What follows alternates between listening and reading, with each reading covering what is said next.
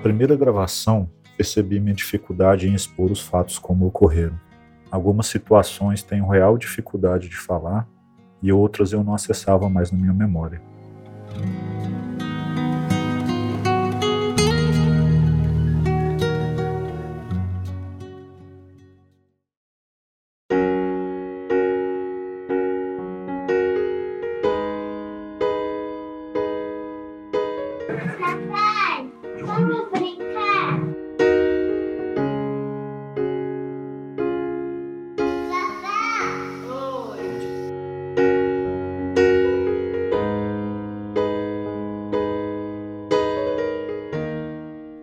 Recordo plenamente das dificuldades colocadas de minha família ter contato com o nosso primeiro filho. E na época sempre via altos e baixos nos momentos que eu pedia uma visita à casa dos meus pais e quando algo não era feito do jeito que ela queria, então vinham semanas de dificuldades, desentendimentos. Então eu cedia, a fim de cessar naquele momento qualquer sentimento de angústia e injustiça, pois eu não via aquilo como uma coisa natural. Lembro que minha avó ainda viva, eu tive que insistir muito para que levássemos nosso primeiro filho em sua casa, para que eu tivesse pelo menos um registro dele com a bisavó. Consegui, mas foi um dia muito tenso, pois eu não conseguia assimilar em ter que insistir para ter contato com os familiares do pai. Ao longo dos meses depois do nascimento do nosso segundo filho, foi só piorando. Tudo aquilo que eu acreditava que poderia melhorar, que poderia dar certo dali para frente, eu comecei a perder um pouco as esperanças. Era colocada muita dificuldade para a primeira visita, ou seja, para que minha família conhecesse meu filho. Depois que chegaram na casa da mãe, ele estava no colo dela com o rosto coberto, amamentando, e o nosso primeiro filho dormindo no sofá, e ela sentada logo à frente dele. Então, não era possível ter acesso a nenhum dos dois.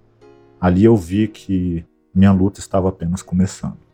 Nesse mesmo dia, os pais delas começaram a brigar na frente dos meus familiares. Gritaria e xingamentos tomavam conta do ambiente. Me senti envergonhado e chamei meus familiares para ir embora.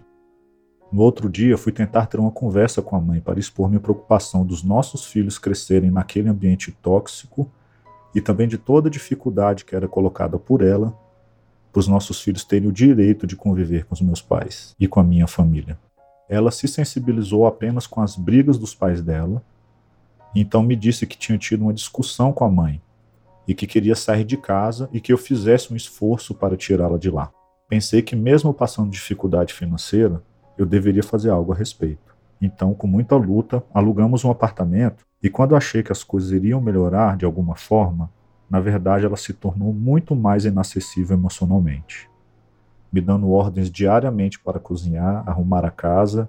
Às vezes eu chegava de madrugada do trabalho e ela mandava mensagem no celular pouco tempo antes, falando para eu deixar comida pronta para outro dia, sendo que muitas vezes eu tinha que trabalhar no outro dia cedo. Enfim, estou tentando resumir, pois nessa época eu achava o clima pesado. Porém, o pior ainda iria acontecer na minha vida. Ficamos poucos meses morando juntos, pois ali pedi uma luz a Deus, que me tirasse daquela situação ou que me desse uma visão de como solucionar da melhor forma possível. Por algumas vezes eu conversava seriamente com ela para terminarmos, pois eu não conseguia mais viver naquela situação. Nesse momento de tensão absoluta que morávamos juntos, eu, ela e as crianças, veio a comemoração do aniversário de um ano do nosso segundo filho. Passaram-se os dias, as semanas de preparação da festa, sempre com muita atenção. E um episódio aconteceu no meio dessa, desses dias e semanas que estávamos preparando a festa do nosso segundo filho, que eu falarei em seguida. E então veio o dia da festa do nosso segundo filho. Tiramos fotos, cada um com as crianças no colo, com os familiares do lado do outro mas não tem registro dos meus pais, dos meus irmãos, ou dos meus amigos, qualquer pessoa que seja, que não fosse escolhido por ela. Se não fosse ser escolhido por ela para tirar foto, ela não permitia. Ela literalmente tirava a criança do colo. Então, até que nessa festa de um ano do nosso segundo filho, a mãe dela me chamou no canto, me perguntando por que, que a filha dela não estava deixando ninguém pegar no colo. E eu falei: se a senhora não sabe, Então, realmente, nós temos um grande problema, porque eu não consigo mais administrar essas atitudes dela, eu não sei o que fazer diante disso. Então, assim, eu estou muito infeliz com esse tipo de comportamento. Eu, inclusive, achava que no início da primeira gestação dela, vocês apoiavam demais esse tipo de atitude dela, as coisas que ela colocava para fora sobre o que ela achava sobre criar filhos, que para mim, nessa época, ela criava dentro da redoma de vidro dela, lá dentro da bolha dela. Isso para mim era muito pesado. Então ela queria estar o tempo todo com as crianças, tudo bem, eu entendo, mas ela tinha ali aquela necessidade de demonstrar que quem mandava era ela. E isso era muito pesado para quem estava de fora. E eu já me sentia de fora. A cobrança por parte da mãe era cada vez pior porque agora tínhamos dois filhos. Eu não sabia mais o que fazer, eu não sabia como agir diante de tanta regra que era colocada por parte dela, de tanta exigência que era feita por parte dela. Uma vergonha absoluta da minha família, porque eu não sabia como solucionar aquela questão de ela não deixar minha família ver, porque não tinha um motivo específico, até mesmo porque não deve haver. Qualquer que fosse a indignação dela com a minha família, eu tinha o direito de botar os meus filhos no carro e levar para minha casa, para fazer aquela visita semanal que fosse, mas isso não era permitido. Não sei se o momento era de muita atenção para ela. Naquela época eu pensava isso. Irei relatar algo que é muito difícil para mim, pois nunca falei isso para ninguém.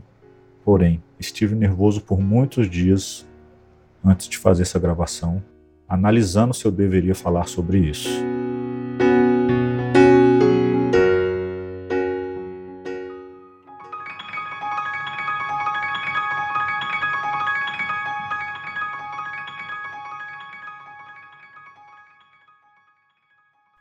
Meus amigos, os meus familiares, ninguém sabe sobre isso que eu vou relatar agora. Por vergonha da minha parte quando aconteceu e também por eu ter entendido na época, na primeira vez, o ocorrido como simplesmente uma situação de nervosismo por parte da mãe. A mãe dos meus filhos me agrediu três vezes, em três situações diferentes. Foram agressões reais, agressões físicas. Uma vez, quando estávamos voltando de uma loja, quando fomos decidir a decoração da festa do nosso segundo filho, eu estava dirigindo e voltamos conversando sobre quem iríamos convidar para a festa. Insisti nos meus familiares e alguns amigos, e ela falava que não permitiria, pois ela não via minha família como família dos nossos filhos. Inclusive, ela até fez um parênteses no meio dessa discussão que ela não tinha contato com os avós dela. Então, seria totalmente natural os nossos filhos não terem contato com os avós paternos. Insistir em saber o porquê daquele pensamento dela, e ela só falava que não gostava deles. E eu indagava dizendo que ela era muito exigente e que nem sempre todos conseguiam ou tinham que aceitar as coisas do jeito dela, pois eu enxergava aquilo de forma exagerada. E falei que a mãe dela veio falar comigo na primeira festa e que também já tinham reclamado comigo sobre eles também não terem contato com as crianças, mesmo morando na mesma casa naquela época. E só piorou depois que nos mudamos. Nesse momento, ela ficou muito nervosa, me culpando sobre nosso primeiro filho não ter sido planejado, e eu tentando rebater ela, dizendo que ela tinha me insistido em ter outro filho. E eu preocupado naquela época com essas atitudes, e que mesmo assim abri mão do que eu achava e aceitei ter outro filho. Me pareceu absurdo aquilo que falei. Ela começou a gritar comigo, dizendo que eu não poderia falar aquilo, então começou a me dar socos na nuca, no ombro, e quando conseguia, acertava o meu rosto. Foram vários. Tive que parar o carro, pois duas crianças se encontravam lá, nossos filhos, e não podia me arriscar a bater o carro e ficar com sentimento de culpa. Fiquei tentando acalmá-la encontrei uma sombra para tentar ter uma conversa mais branda. Tentei ao máximo não absorver aquelas agressões e também me senti com a vergonha absoluta, pois alguns carros passaram no momento e viram eu sendo agredido. Quando voltamos para casa, sugeri que cada um dormisse na casa dos nossos pais. E ela foi com nossos dois filhos para a casa da mãe dela. Eu nunca contei nada disso para minha família, nem pessoas que convivem comigo. Segui dali para frente cada vez acreditando menos que algo poderia melhorar. Depois da tensão da festa do nosso segundo filho, veio em seguida a segunda festa do nosso primeiro filho. Era para ser uma reunião de família. Como já tínhamos passado por esse relato que eu falei agora há pouco, as coisas foram ficando cada vez mais difíceis de se resolver. Ela, naquele momento, já não aceitava falar absolutamente mais nada. Inclusive, quando fomos ter essa reunião de família para comemorar o aniversário do nosso primeiro filho, ela me falou que não aceitaria ninguém da minha família no aniversário. Então, infelizmente, eu tive que arrumar uma desculpa, porque eu não sabia como resolver aquela situação. Eu não sabia se eu convidava meus familiares e esperava para ver o que ia acontecer. Eu não sabia se eu contava a verdade para meus familiares, dizendo que ela tinha proibido. Então, optei por inventar uma desculpa. Carreguei essa culpa por muitos anos porque eu não conseguia realmente lidar com aquilo, eu não conseguia, eu, eu não conseguia entender o que estava acontecendo e muito menos agir. Passado algumas semanas eu voltei a insistir para terminarmos. Então ela começou a usar depois comigo de algumas estratégias que eu só entendi muito tempo depois. Ela falava que iria melhorar o comportamento dela. Ela falava que ia permitir o acesso da minha família às crianças. Inclusive, até algumas vezes ela falava que deixaria eu levar as crianças na casa dos meus pais. E sempre quando chegava no dia, eu cobrava, ela falava que tinha arrumado outro compromisso. Ela arrumava festa de amigas que ela sequer tinha contato direito com essas amigas. E então eu comecei a entender que ela estava usando isso como estratégia. E em cima disso eu me baseava sobre que eu estava sendo enganado, que eu estava sendo passado para trás. E então por várias vezes eu insistia em terminar e ela pedia para que isso não acontecesse, que ela gostava muito de mim, mas eu insistia de que eu não estava gostando daquela situação e que eu preferia terminar com ela e que se fosse necessário eu entraria na justiça para poder ter direito de ver os meus filhos. Neste momento, nós estávamos lá no apartamento, que veio a segunda agressão. Depois que eu falei isso, ela falou assim: se você terminar comigo e entrar na justiça, eu vou fazer de tudo o que eu puder para você nunca mais ver os nossos filhos. E eu falei: você pode até tentar fazer, fazer as coisas, mas em relação à justiça você não pode fazer nada. A justiça vai te obrigar a me entregar as crianças. Eu só quero vê-las, eu só quero ter contato com elas, que elas tenham contato com a minha família. Nada demais, não, não é nada além disso.